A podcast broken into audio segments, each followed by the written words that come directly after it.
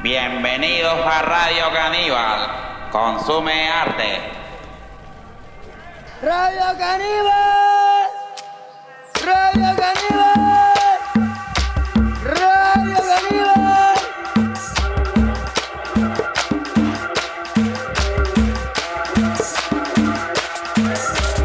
Radio Caníbal. Buenos días a todos los oyentes de Radio Caníbal. Eh, bienvenidos a un nuevo episodio. Aquí nos encontramos con un artista invitado. De, en este momento se encuentra haciendo una residencia en Caníbal. Es Julián Arenas de Bogotá. Me complace presentarles. Eh, este artista tiene un enfoque bastante centrado en la deriva. Bastante centrado en la deriva que nos muestra cómo eh, desde lo objetual se puede llegar a una relación entre la cultura y la formación del ser. Eh, adelante, Julián. Bueno, eh, mucho gusto, Julián Arenas. Eh, pues no, vengo un poco a comentarles sobre mi proyecto. Se llama Hierba entre las grietas. Es un proyecto, como lo mencionabas, de, de cultura donde yo me enfoco más que todo como en el, en el tema de la cultura popular o la cultura no normativa que surge en los barrios de la ciudad de Bogotá, barrios específicos. Cuéntame, Julián, ¿cuáles son tus intereses eh, visuales con este proyecto? Ok, pues el proyecto toca como un par de puntos visuales bien, bien específicos. Uno de ellos es como la arquitectura popular o la arquitectura emocional. Como que dentro de los barrios se empiezan a formar ciertas configuraciones que las personas luego empiezan a tomar como patrones y las casas se empiezan a hacer de una forma en los barrios. Todo surge como de una necesidad de el habitar con urgencia un lugar. Como para poner un poco en contexto, Bogotá es una ciudad que está construida sobre una zona rural. Entonces dentro de Bogotá hay muchos humedales, está el humedal del burro, de la vaca y ciertos barrios específicos como por ejemplo Patio Bonito, sufrían mucho de inundaciones. Entonces la gente se movía de lugares y empezaba a construir sobre la marcha. Entonces empiezan a hacer unas configuraciones espaciales y visuales muy interesantes que a mí me interesan. Y la otra es como la relación del adentro y el afuera que surge dentro de las casas y el objeto que es como eh, un reflejo de la identidad de las personas. Eh, tengo entendido que tú como artista, artista exploras un poco eh, la, lo, que, lo que representa lo inalcanzable. Cuéntame un poco esa premisa, aquello que está y forma parte de nosotros, pero a la vez no es fácil al, tacto. Ok, em, pues se tocan como dos puntos que es como la cuestión emocional que tiene el objeto. Entonces eso es algo como eh, no tangible que cada persona le impone a, a ciertas cosas y la otra es como esa relación que hay entre eh, el ejercicio de mirar adentro de la casa, como cuando uno va caminando y que mira la casa del otro, como por entre el huequito, y uno ve lo que el otro permite que sea visto. Pero siempre hay una cuestión de la relación entre como una frontera invisible entre las casas y unas demarcaciones como de límites, como una cortina, como una reja, que develan como el límite que hay entre lo que puedes ver pero no tocar es como esa cuestión. Entiendo. Cuéntame, ¿de dónde nace este proyecto? Bueno, este proyecto nace en la casa de mi abuela. fue un momento como bien complicado porque fue por una pérdida, por su pérdida. Entonces yo empiezo como a buscar como un consuelo. Entonces yo empiezo a guardar todas sus cosas. ¿sí? Las cosas que para mí representaban su identidad. ¿Sí? quién era ella, más que un, no eran objetos que, que tuvieran como un valor monetario muy grande, ¿no? Yo recolectaba como cucharas de palo con las que cocinaba, su ollita, su librito donde ella hacía sus apuntes, que para mí representaban más la identidad de quién era ella que cualquier otra cosa de su casa. Y empezó a partir de esto a hacer unos, unas, unas como contenciones de estos objetos que posteriormente las llevó al dibujo, que es como el lenguaje como con el que yo intentaba como externar estas cosas.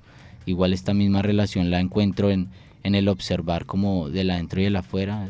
Entonces yo intentaba mirando afuera externarlo de adentro. Un poco de una relación íntima con, con los objetos, con, con el entorno, lo que te rodea. Excelente. Eh, ¿Y por qué? Explícame un poco es el término o cómo ves tú el término de la deriva y por qué es tan importante para ti en, en todo esto que estás planteando. Bueno, la deriva es como fundamental porque con ella es que yo intento darle como un sentido a lo que surgía a mi alrededor. Entonces yo, como la deriva comenzó en mi apartamento, como en los viajes que yo hacía en mi apartamento o en el apartamento de mi abuela, que pues posteriormente yo vivía ahí solo con mi hermano. Entonces yo pues derivando, iba observando y dándole como una lectura a, estas, a, estas, a estos símbolos para darle un sentido. Posteriormente, ya cuando se acaba el tema del COVID y eso, yo salgo y, y, empiezo a elaborar este mismo sentido, pero en los barrios donde, en el barrio, por ejemplo, en donde yo vivo, o los barrios donde vivía un amigo, que era el barrio de enfrente. Entonces yo me iba caminando, que eso casi todos son barrios que quedan en el sur, entonces son muy loma. Entonces yo me iba caminando y yo iba analizando y dándole como una lectura semiótica, por decirlo de un término como formal, la, lo que yo veía en esos lugares. Y luego posteriormente tomando esos elementos para hallarles como un sentido y llevarlos a un lugar plástico. Y dentro de ese recorrido que hacías, eh, encontramos un término muy importante que también se refleja pues en todo tu proyecto, que es la identidad. Entonces, vamos a hablar un poco de cómo esa identidad fue primero formándote como artista y formando todo tu entorno y pues trayéndote a donde estás ahora. Ok, pues si yo hablo como de mi identidad personal, como que tengo que hablar de otro, sí. Siempre hay como una una cuestión que se empieza a, tra trascender de generación en generación, desde lo que yo veo en la identidad y yo lo hago como desde mi esquina. Yo lo hago con mi abuela, yo viví con ella, tuve una relación muy cercana. Entonces yo veía en ella cosas mías y al entenderla a ella intentaba entenderme a mí. Es una cuestión muy de mirando al otro me entiendo, es una cuestión también muy sensitiva como ¿cómo lo expresaría yo? Como cuando tú das un abrazo, pero solo con el abrazo del otro puedes sentir como esa vaina. Eso no se logra solo. Entonces yo empecé a constituir y a, entender mi identidad y como quién era yo y lo que yo estaba pasando pensando en ella. Mm, perfecto. Y cuéntame, ¿esto dónde se refleja en tu obra más allá pues de los objetos, de todo esto que, que nos has mm. comentado? Pues yo empezaba, cuando te comento lo de la deriva, yo empezaba a mirar las casas y yo empecé a entender que la casa era el proyecto familiar que hablaba de una identidad colectiva, de un grupo específico, que eran los que ah, construían este lugar. No es, que las casas no estaban construidas desde lo académico, ¿no? no una arquitectura formal, establecida, donde, no sé, la silla iba a 40 centímetros del suelo, sino que todo iba como desde, desde, lo, que, desde lo que se podía, desde lo que se rebuscaba para poder generar o poder solucionar un problema de la existencia. Entonces yo empecé a mirar estos elementos y yo empecé a entender que esas casas hablaban de la identidad de una persona, de una familia, de un grupo específico y esto entonces yo como que imaginaba la construcción de una casa, ¿sí? porque el primer piso es pequeñito, es pequeñito, es, un, es, un, es como el preámbulo a lo que sigue. Como no hay dinero, entonces se construye el primer piso pequeñito con el baño, dos habitaciones y una cocina. Y luego le mandan la plancha o el segundo piso. Entonces el segundo piso va un poco más salido y ya es más grande tiene otras configuraciones. Y luego va al tercero y es más salido todavía. Entonces empiezan a ver unas cosas paradójicas que son elementos visuales que a mí me resultan muy bonitos, muy llamativos. Y, y, así se empiezan a configurar. Entonces así es como yo empiezo como a analizar la identidad desde lo, desde lo arquitectónico, pero lo emocional, como la arquitectura emocional. Y tengo entendido, según pues todo lo que hemos conversado de tu obra, todo lo que he visto, que hay materiales específicos que son importantes para ti en tu obra. Cuéntame un poco esos materiales, qué buscas con ellos, por qué precisamente esos materiales. Yo empecé a hacer los dibujos sobre cajas de cartón por un hábito personal. Como que todo el proyecto es una cuestión muy íntima, donde yo, yo mis juguetes de cuando yo era niño, yo los guardé en una cajita de Sony Ericsson, de ese celular de los primeros que salieron. Entonces yo como viendo esa cajita, yo miraba que yo tenía ese hábito, esa costumbre de guardarlo todo en cajitas, en bolsitas. Entonces yo cogí eh, pedazos de cartón, de tapabocas y empecé a hacer dibujos de los elementos de mi casa. Eh, hablando también como de esa intención de solucionar un problema. Entonces dibujo un farolito que era una luz y un tapabocas colgado ahí dentro de una caja de cartón. El cartón es una cuestión que otorga calidez. El, el, habitante de calle se acuesta sobre un cartón o se arropa con un cartón porque le da calidez. El gatico si le da frío se mete en una cajita si la ve por ahí pagando.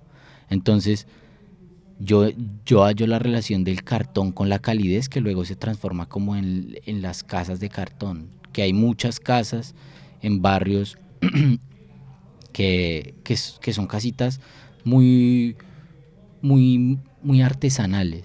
Entonces esa es la cuestión del cartón en, el proyecto. otros objetos, ese es como el principal, pero otros objetos son como los velos de las casas. Entonces yo, yo sublimo unas fotografías que yo tomé como en el tránsito sobre, sobre sobre estos velos de cortinas. Son cortinas que yo les coloco una imagen. Y la otro tema es eh, las fotografías. Yo imprimo unas fotografías que están ensambladas sobre unos cartones que son hechos de papel, que es bagazo de caña de azúcar, que es como el residuo de la caña, que habla como de esa relación que hay como entre el rebuscar y el reusar un objeto que cumplía otra función. Mm. Bueno, vamos ahora a escuchar a Ana que nos quiere dar unos anuncios. Hola, ¿qué tal queridos oyentes? En la agenda cultural Hola, ¿qué tal queridos oyentes? En la agenda cultural para los próximos días tenemos algunos eventos que sabemos que les va a encantar. En el Museo de Arte Moderno de Barranquilla, con alianza con el Museo Mapuca de la Universidad del Norte, celebrarán el Día Internacional de los Museos. La primera sección será el día de hoy y luego el 25 de mayo desde las 2 y 30 de la tarde hasta las 6 y media. Se llevarán a cabo algunos recorridos, talleres, charlas y conciertos. No te lo puedes perder. Y lo mejor de todo es que la entrada es totalmente libre.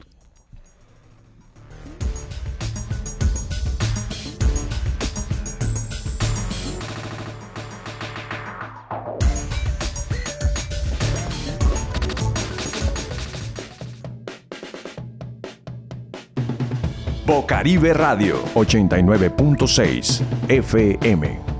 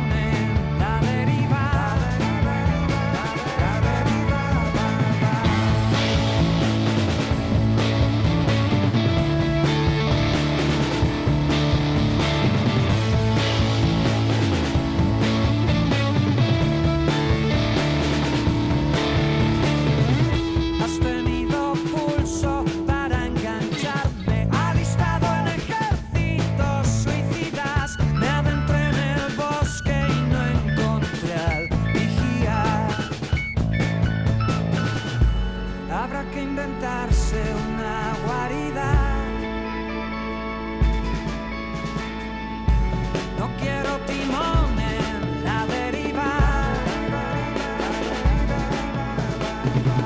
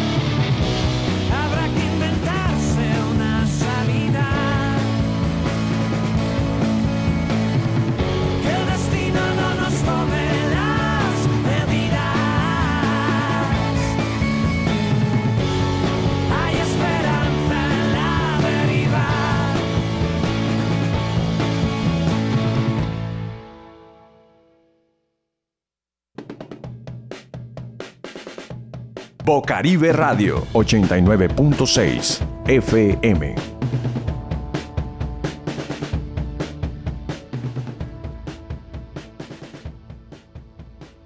Continuamos aquí con Julián Arenas, nuestro artista invitado desde Bogotá.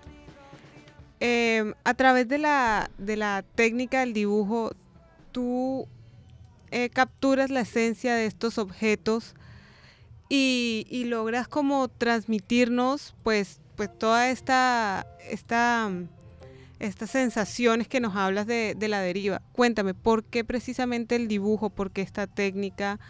¿Por qué no pintura? U otras técnicas que también pueden favorecer tu, tu obra. Sí, no, pues em, de, hecho sí hay un par de pinturas en el, en el proyecto. Son un- una es una acuarela, que es de una bolsa del de uno.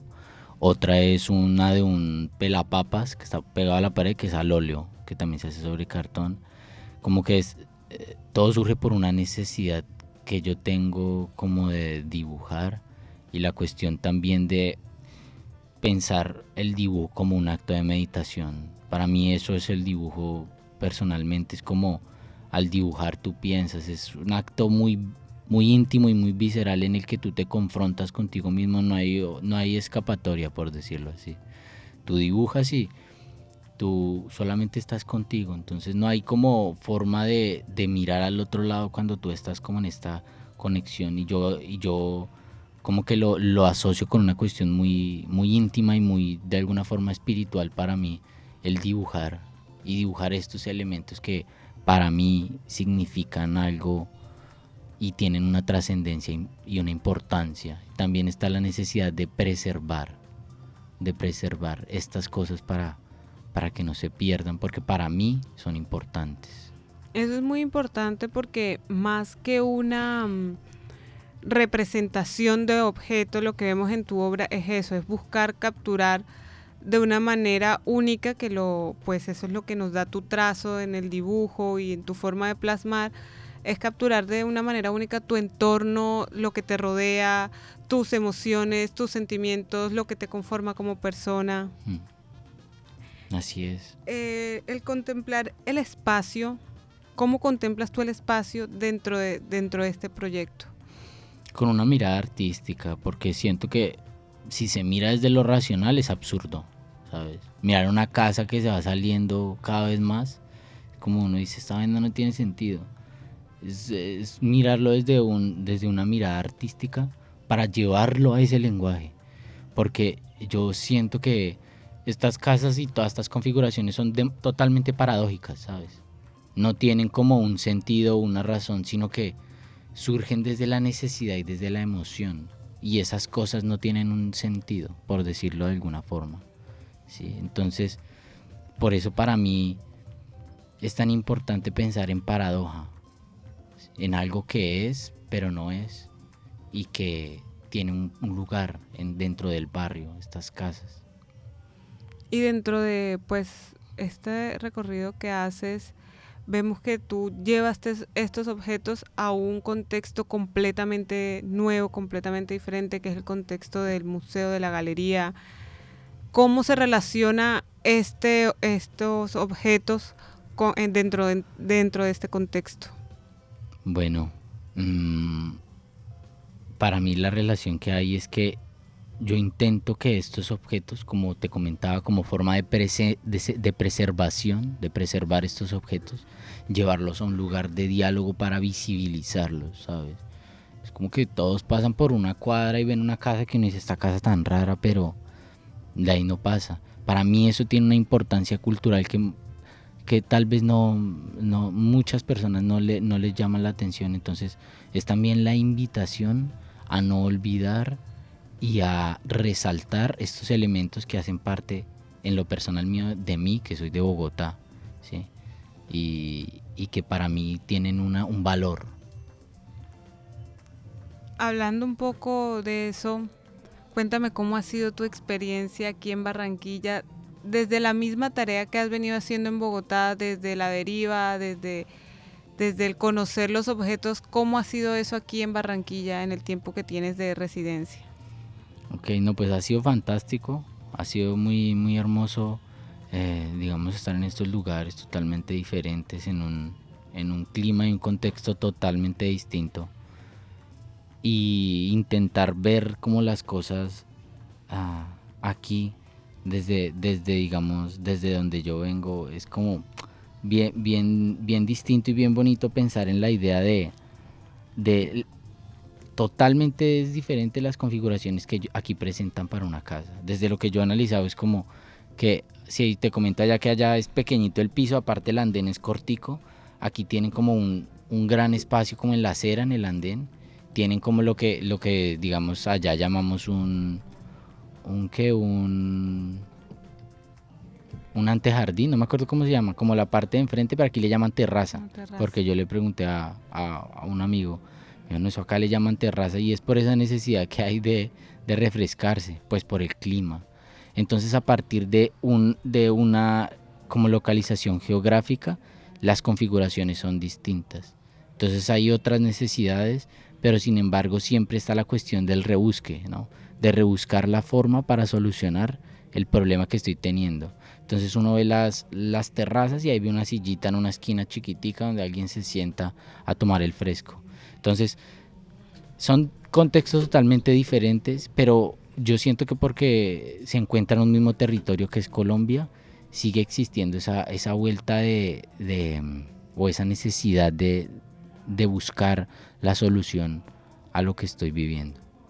Claro, hay una cultura que dentro de todo nos une, que pues es Colombia en general, es la cultura del latinoamericano, la cultura, pero también hay muchas distinciones. Entonces es importante hacer un, un énfasis en eso y, y desde tu obra me parece algo magnífico porque mm, es realmente muy diferente la configuración que se ve no solo en las construcciones de, de las casas, sino también en las disposiciones de los objetos, incluso en los mismos objetos que se usan. Allá me imagino que hay objetos más cotidianos que acá. Cuéntame, ¿qué objetos así podemos diferenciar que son más cotidianos verlos allá que verlos acá? Bueno, por ejemplo, acá allá uno no ve un ventilador porque pues hace frío. Entonces, partiendo desde el ventilador hasta yo te propongo eh, los suelos de acá son distintos. La baldosa que se usa aquí es más fresca. ¿sí? La baldosa de allá es como una cerámica grande que es fácil de limpiar. Aquí yo he visto que de las casas que he entrado y de lo que yo he visto, las baldosas son más pequeñitas y tienen unos colores particulares. Y otra cosa, aquí todavía se sigue us- usando muchos azulejos, ¿sí? O pisos turcos, como se conocen. Por ejemplo, eso en Bogotá en los años 50, todas las casas tenían eso. Hoy en día ya eso se está acabando y aquí, aquí digamos, yendo hacia Galapa, hay una fábrica de eso que es la misma empresa que las fabrica en Bogotá, que es de las, u- como de las únicas que yo conozco. Entonces, Am, son diferentes cosas, son diferentes lugares y, y tienen cosas muy bacanas. Aquí algo que me gusta mucho, ya que digamos, me preguntabas ahorita lo de, lo de los, como esas cosas que a mí me parecen particulares. Ah, aquí todavía hay carretas, ¿no? Carretas con burritos, que son los que las impulsan. En Bogotá también había eso, que allá le llaman zorras o les llamaban zorras, que eran como las carretillas que se usaban para el reciclaje. Eso se acabó hace unos años, pero es pensar también que eh, es tener un animal gigante en tu casa. Y eso para mí es algo muy loco y, y muy vistoso. Y una de las piezas era eso, era un caballito metido dentro de una casita. Porque es como entender que, que por los contextos y todo surgen unas necesidades. Entonces las- la persona que necesita reciclar aquí utiliza su animal para facilitar su trabajo. Pero allá ahorita lo que hacen es, son como unas carrozas que solamente tienen dos ruedas y se utilizan de una forma pendular. Entonces es como los contextos cambian en torno a la necesidad. Claro. Eso me parece muy interesante. Claro, es una, es un, es una forma de verlo muy interesante. Y ahora que podemos pues charlar contigo, que estás haciendo precisamente ese tipo de trabajo, eh, ponerlo en evidencia y ponerlo, como tú dices, llevarlo a un diálogo en el que podemos denotar esas cosas que normalmente pasamos por cotidiano, que no observamos de manera detallada, que no, que no tenemos en cuenta, y ver cómo todo forma un contexto, todo habla de una cultura, todo habla de, incluso desde una, desde un punto geográfico, desde la influencia del clima, desde la influencia de, de, de pronto el estar ubicados más cerca o más lejos del mar, en fin, todas esas cosas, cómo son, cómo se, se manejan dentro de un diálogo. Háblanos un poco de cómo llegaste a esta residencia aquí en Caníbal. Bueno, este proyecto es precisamente mi tesis de grado, mi, proyecto de grado, en el que mm, yo estaba hablando con mi directora de proyecto, que se llama Luz Adriana Vera, que ella precisamente también hizo una residencia en Caníbal, que es donde nos encontramos, y ella me sugirió, como ya sabemos, pues Caníbal es un espacio que promueve eh, el arte y la cultura eh, del Pacífico colombiano, ¿no? Pero me parecía muy bonito porque hecho un vistazo a un par de proyectos y, y, la profesora también me dijo como que ella sentía que mi proyecto podría tener como una, un lugar en Caníbal por el contexto cultural del, del que yo menciono en mi, en mi proyecto. Entonces al final, bueno, se dieron las cosas, se pudo hacer y, y ha sido fantástico. Es muy chévere, son contextos muy distintos, pero igual yo siento que siempre hay algo que nos une. Así es, ¿no? Y es muy importante eso que dices que hay algo que nos une porque es verdad, no, no tenemos, o sea, aunque somos de pronto diferentes en muchas cosas, también hay muchas cosas que, que nos une y es precisamente hablar de esa cultura y de esa forma de ser del colombiano lo que, lo que queremos hacer desde Caníbal, obviamente con un enfoque desde, desde el Atlántico, desde todo lo que es la cultura caribe, desde todo lo que, lo que nos remonta a, a ser nosotros. Y es importante que también lo, se hagan desde otros, Lugares. desde otros lugares, así es. Eh, ya teniendo una idea de pues cómo es tu contexto aquí en Barranquilla, a qué dificultades te has enfrentado para realizar el ejercicio de la deriva, para realizar todos estos ejercicios artísticos que, que has tenido. Que de las 11 a la 1 hace un sol, dicen aquí se cule fogonazo. Entonces es bien complicado, porque el, el calor, y últimamente ha hecho un clima más fuerte que me comentan, que los últimos días ha hecho un sol Así es. más duro, pero sin embargo ha sido como también una posibilidad y una ventaja que yo he tenido en la realización como plástica, como que gracias al clima ciertas piezas que he estado haciendo acá se secan más rápido. ¿sí? Entonces también es jugar como con, como con donde te encuentras y lo que haces con lo que tienes. Eh, esa ha sido una. Y no, ha sido fantástico, he, ca- he caminado, he andado en bici y gracias a eso pues uno va mirando cosas y no sé, para mí ha sido muy lindo mirar como nuevos lugares y cosas diferentes que, que yo no conocía y que ahora las veo y pienso que aunque seamos como de regiones distintas o, o de mm, lo que sea, siempre hay algo que nos une y, y pensar como en esas conexiones y esas vainas invisibles que están ahí, que nos acercan, ¿sabes? Claro.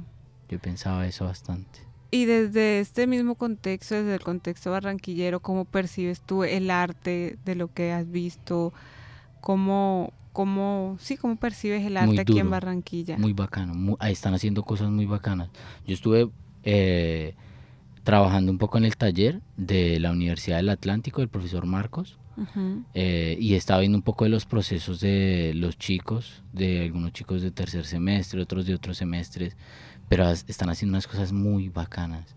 Están tocando unos temas muy íntimos, muy autorreflexivos que vi en, en un par de, de proyectos de unos chicos que personalmente me gustaron y, y siento que están haciendo unas propuestas muy grandes y muy bacanas que, que de alguna forma uno lo, wow, lo, como que yo, yo digo como qué bacano y qué lindo todo esto que están haciendo y, y son cosas, porque digamos allá en Bogotá siempre hay artistas digamos como del, del Caribe o del Pacífico que exponen y uno ve las cosas y son cosas eh, como bastante bastante buenas, la factura es muy buena, muy muy muy impactan, ¿sabes? Y ahorita uno ver acá y ver lo que están haciendo las personas acá me encantó, me parece muy bacano. em, por mencionar a alguien, a Luis, Luis, eh, que es un artista increíble del dibujo, a Hugo, me gustó también mucho lo que está haciendo Hugo.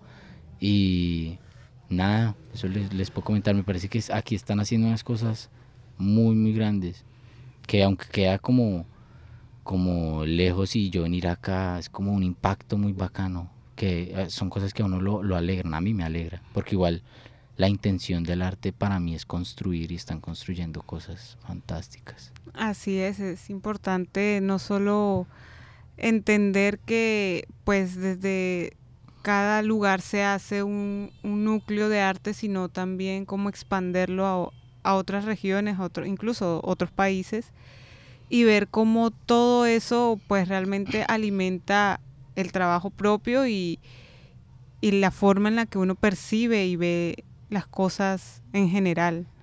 ¿Sabes? Todo- ahorita que lo mencionas, quería, digamos, resaltar algo que me parece muy importante, muy bacano acá, que es el tema de la cultura que tienen acá como tan avanzada en el tema gracias al carnaval, ¿sabes?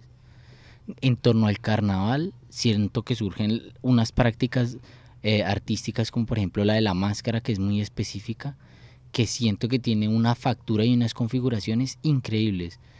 Y yo pienso que gracias a ciertos elementos mm, son como incentivos para que surjan otras cosas. Y, yo siento que a esa riqueza cultural que tienen aquí en Barranquilla, las propuestas, ciertas propuestas muy específicas, tienen mucha más fuerza. Eso ahorita que, lo mencioné y hasta ahorita me acordé, porque fui a Galapa y, yo miré par de cosas de máscaras que hacen los chicos acá. Y por ejemplo esa vaina del papel mache me parece increíble, fantástico. Así es, hay una construcción y no solo es la forma en la que se hace, sino la historia tan inmensa que tienen todas estas técnicas que acompañan a la cultura en Barranquilla. Bueno, en este momento vamos otra vez a con nuestra compañera Ana, que tiene otros anuncios. Bueno, y hablando de máscaras, Plataforma Caníbal en convenio con el Taller de Escultura de la Universidad del Atlántico trae una segunda versión del laboratorio de máscaras en dirección de los artistas Hugo Satizábal y Vanina Rodríguez. En este taller se llevará a cabo desde el 29 de mayo al 1 de junio. Los cupos son limitados. Puede gestionar el suyo en el siguiente correo electrónico canibalinfo@gmail.com. Repito, canibalinfo@gmail.com. No te quedes sin participar. Solo cambiaría por ti. Todo lo que dice el corazón, todo envuelto en luces de neón, todo lo que pueda colocar, todo eso y una copa más, todo lo que me dijiste ayer y yo todo lo que me guardé por entrar en tu portal, marcharme al despertar solo cambiaría por ti.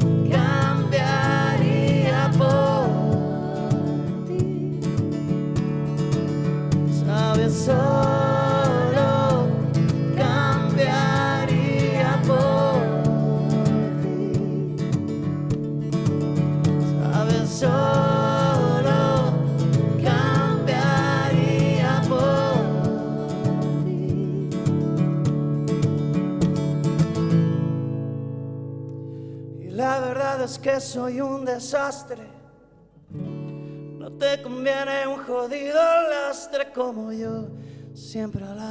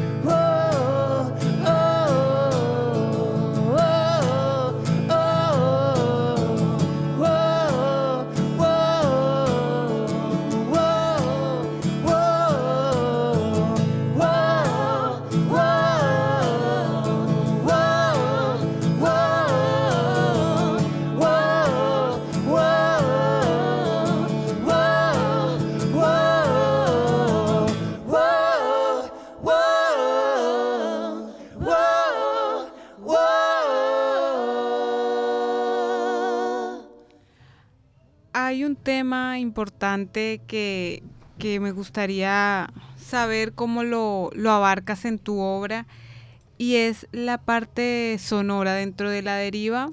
Yo me imagino que pues aparte de la recolección de objetos, también hay mucho de, de sonidos, de sensaciones, de olores. Y es lo mismo la, la deriva que se hace aquí en Barranquilla. Me gustaría que me hicieras un paralelo entre estas dos formas o tipos de sensaciones. ¿Cómo las percibes tú?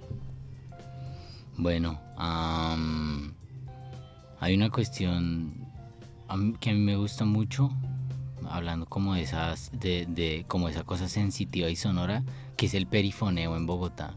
El perifoneo lo hacía, hay un tipo que es el más conocido, me parece brutal, vive en, en un barrio que se llama ah, Gaitán, si no me acuerdo, si no, si no mal, si no mal estoy.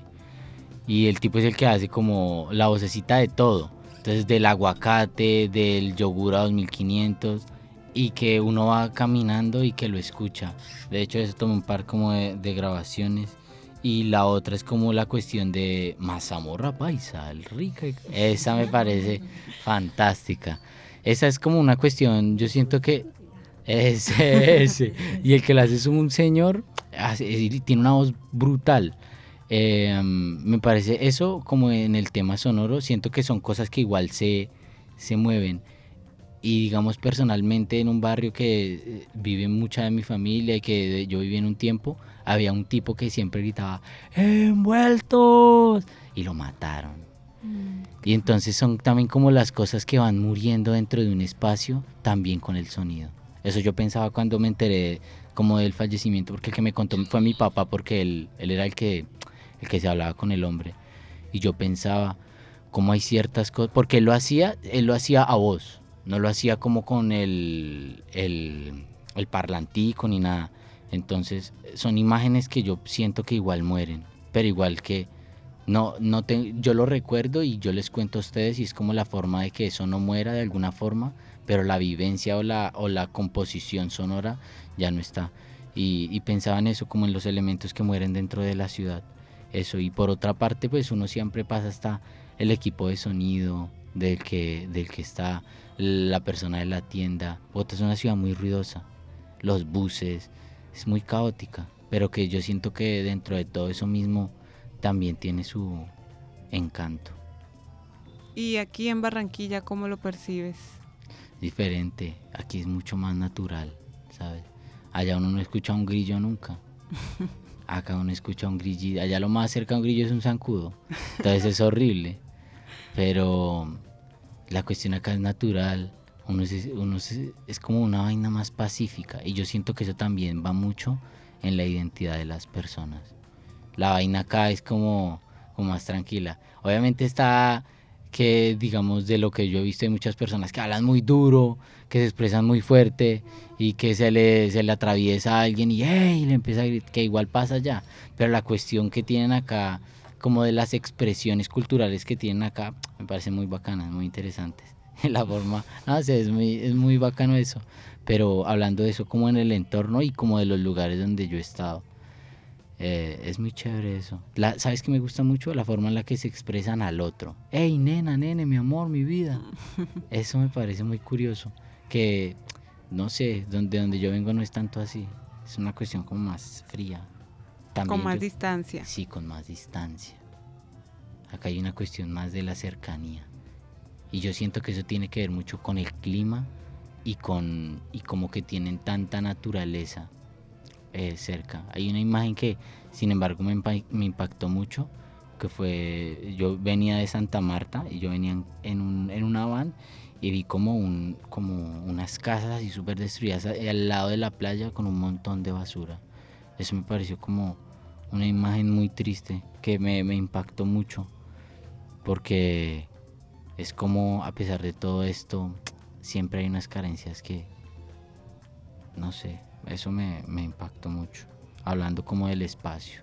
Sí, siempre eh, en toda cultura está presente la carencia, las, los malos momentos, pero es precisamente todo ese enfoque de cercanía, de, de, de unión, lo que queremos lograr a través del arte para subsanar un poco todas estas dificultades que pues día a día se viven. Claro. Bueno, vamos a hablar un poco de tus otros proyectos. Cuéntame, ¿en qué otros proyectos estás, has participado? ¿Qué otros, ¿En qué otras maneras te has, has presentado tu obra? Bueno, ahorita estamos trabajando con un amigo que se llama Sebastián Guerrero. eh, también es de Bogotá. Él es durísimo. Él más que él hace mucho graffiti. Y estamos haciendo un proyecto de un mural que queda en el barrio Pardo Rubio. Ah, eh, estamos esperando una cuestión de unos documentos por- porque como queda en la zona de Chapinero, pues no se puede como intervenir así nada más. Es un mural de 75 metros. Eh, es muy bacano y tenemos un proyecto que tiene que ver como con las deidades del, del barrio, porque es un barrio que queda en la montaña, es donde se encuentra la Universidad Antonio Nariño. Entonces, eh, pensamos en la montaña, es un lugar que como queda tan alto, o sea, toca coger un bus desde, desde la séptima hasta allá. Eh, es- tiene unas configuraciones que uno se siente como en otro lado. Allá sí hay grillos, por ejemplo. y entonces, y tienen vacas, tienen pollos. Y, y entonces es también recordar que como está dentro de una zona rural, surgen estos elementos que digamos ya en otros barrios más urbanizados no se ven tanto. Entonces estamos haciendo como unos, unos animales fantásticos dentro de los dentro del dentro de los barrios. Entonces está como el pollo el perro del, del barrio un gatico y son los niños intentando como alcanzarlos. Y la otra que yo he hecho hice un proyecto que era de un diario de dibujos que fue precisamente con el tema de el encierro. Se llama Diario N95 que es como un diario de dibujos en los que eh, eran paralelo cuando yo empecé a construir el proyecto, que era como intentando externar las sensaciones y emociones, cosas que yo sentía para como limpiar. Eso es algo que les puedo comentar. Y cuéntanos para los oyentes dónde podemos visualizar tu trabajo. Mm, lo pueden mirar en mi Instagram o en mi página web. Mm, mm, mi Instagram es Savix con W S A W IX09 y ahí les manda el link a mi página web donde tengo unos dibujos, pinturas, tengo varias cositas ahí que pueden echarle un vistazo. Perfecto, Julián, ha sido un placer tenerte en este episodio de Radio Caníbal. Una conversación bastante eh, enriquecedora en muchos sentidos. Nos alegra que estés haciendo aquí la residencia y que puedas compartirnos pues todo tu proyecto y, tu visión acerca de pues de la, de la cultura, tanto tu cultura allá en Bogotá como la cultura aquí en Barranquilla. Sí, no, a ustedes muchas gracias, chicas, un placer conocerlas, muy bacano. Eh, también los invito, se va a hacer la como socialización Open Studio el viernes a las 4 de la tarde en el taller del profesor Marcos Fuente en la Universidad del Atlántico. Entonces, para los que quieran ir, pueden ir y vamos a hablar un poco más a fondo como de, los procesos. Bueno, y si está en Cartagena, Disidentes, Arte Crítico e Independiente en Cartagena, una investigación curatorial de Alesa Cuestas. Es una muestra colectiva de artes visuales y audiovisuales que se inauguró el día 27 de abril en el Museo de Arte Moderno de Cartagena, en la Plaza de San Pedro. Así que si tienen la oportunidad, pues visítela.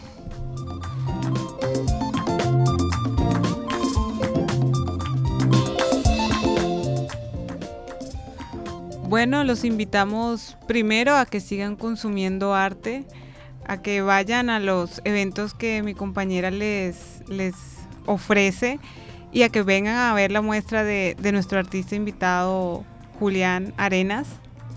Nos vemos para el próximo episodio de Radio Caníbal, aquí en Boca Caribe Radio 89.6 FM.